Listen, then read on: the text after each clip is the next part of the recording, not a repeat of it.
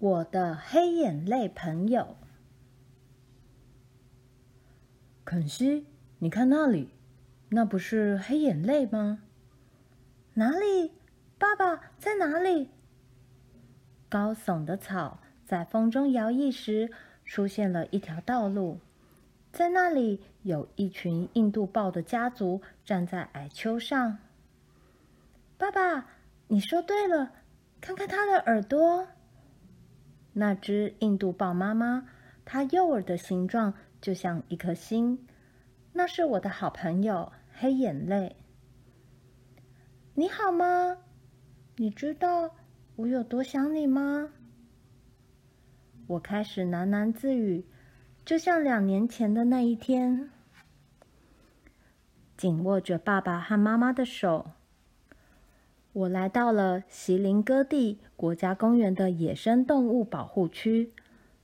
我的爸爸是一位野生动物救援人员，妈妈则是国家公园的兽医。在一阵倾盆大雨后，整个国家公园在阳光下显得耀眼而清脆，就像在大地上覆盖了一件绿色的地毯。只看了一眼，我就爱上这里了。每天早上，我和爸爸坐在吉普车里，像一只犀牛般，我们越过了席林戈地一望无际的平原。我大声的问候每只动物：“Hello，美丽的斑马！啊，长颈鹿，长颈鹿，你睡得好吗？”还有汤姆森邓林，我也向汤姆森邓林问声好：“Hello，Hello，大家好。”有一天，吉普车上的收音机传来了一通紧急的呼叫：在南方林地的栅栏附近发生了紧急事件。通话完毕。原来有一只印度豹妈妈不小心踏入猎人的陷阱，死掉了。她的宝宝虽然逃过一劫，却吓坏了。爸爸非常生气的大叫。盗猎者怎么能做出这么残忍的事？他们只在乎钱。爸爸，宝宝的耳朵在流血。他可能是遭到土狼的攻击。即使被陷阱套住，但他仍然幸运地活着。印度豹妈妈一定是奋战到底，保护她的宝宝。我全身忍不住的颤抖。虽然违法，但盗猎者却仍然持续猎捕野生动物，只为了从它们昂贵的毛皮及牙齿得到利益。因此，在近二十年内，印度豹已经在世界上的十六个国家中绝迹了。后来，这只幸存的印度豹宝宝被送到我妈妈工作的野生动物保护区。可怜的小东西。伤口很深，但是失去妈妈的痛一定更深。妈妈，印度豹宝宝知道这些事情吗？当然，动物和我们人类是一样的，它们也同样会感到开心、悲伤和痛苦。突然间，印度豹宝宝脸上的黑条纹看起来就像是悲伤的眼泪。妈妈，我给它取了一个名字。Hello，黑眼泪。保护区里的工作人员竭尽所能的照顾黑眼泪，即使黑眼泪的耳朵几乎痊愈，它仍然必须待在保护区里，直到它可以单独的在野外生活为止。很快的，我和黑眼泪成了最好的朋友。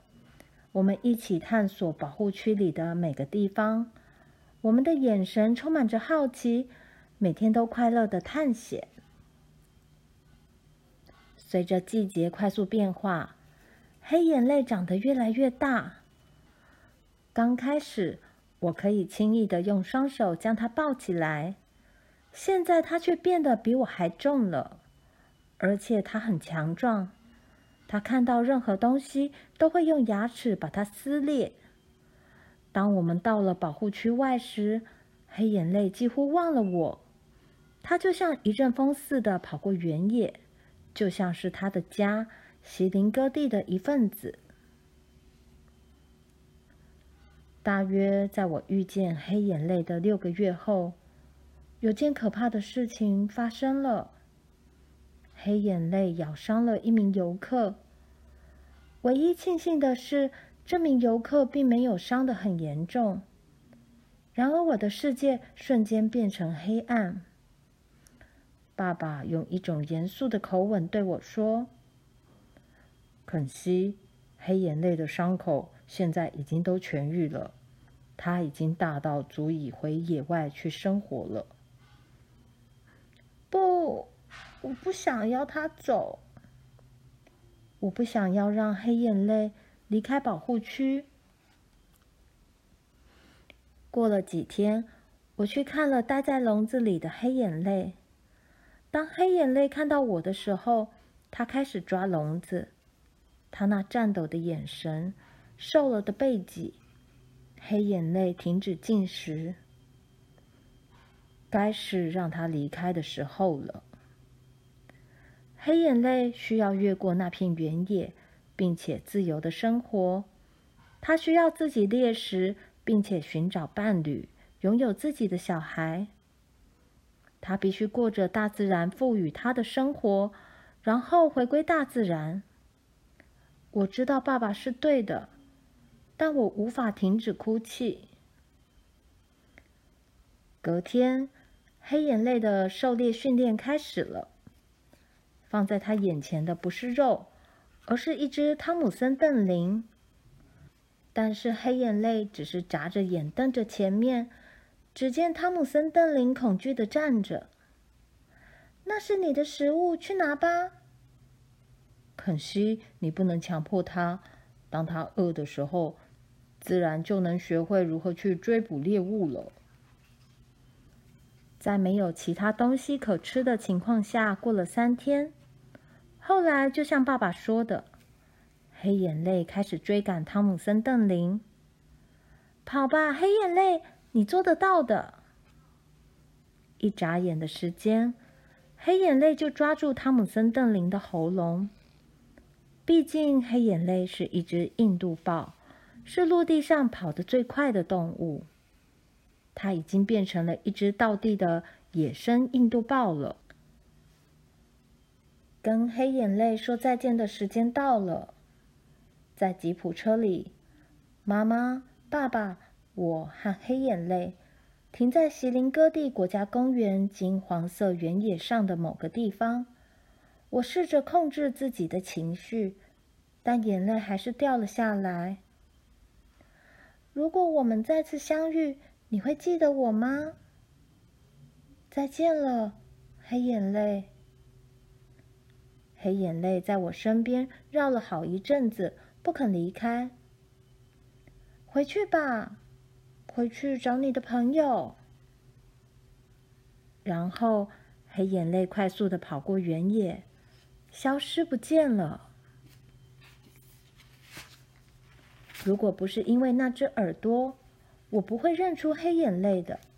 我很高兴看到它很健康，而且它看起来对它的宝宝感到骄傲。等等，我想它似乎感受到某种熟悉的感觉。但是黑眼泪慢慢的转身走开。我猜它已经忘了我了。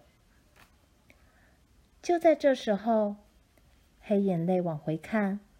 他就这样站了很久。黑眼泪，你知道我是谁吗？我的朋友，黑眼泪。